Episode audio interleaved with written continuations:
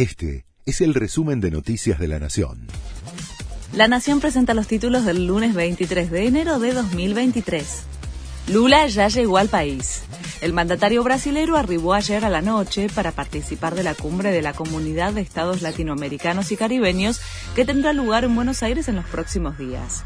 El presidente de Brasil va a mantener una reunión bilateral con Alberto Fernández y por fuera de la agenda regional se va a reunir con Cristina Kirchner.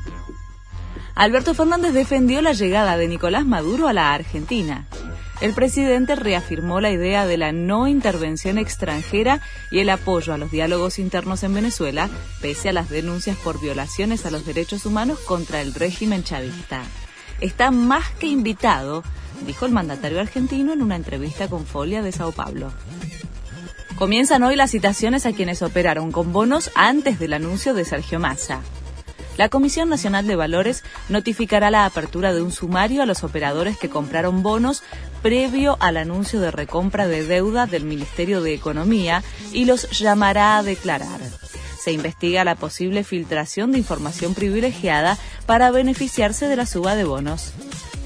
Cacería humana en Los Ángeles la búsqueda de un hombre de 72 años que mató a 10 personas y dejó a varios heridos de gravedad durante la celebración del Año Nuevo Chino en California, Estados Unidos, terminó después de que fuera encontrado muerto en la camioneta en la que huyó, luego de que varias personas le impidieron efectuar un segundo tiroteo. Leo Messi no fue convocado para el partido de hoy del PSG por la Copa de Francia. El club parisino sí confirmó en la lista a Mbappé y Neymar para el encuentro que se disputa desde las 16:45.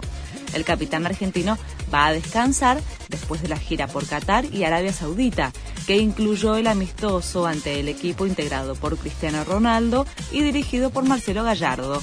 Este fue el resumen de Noticias de la Nación.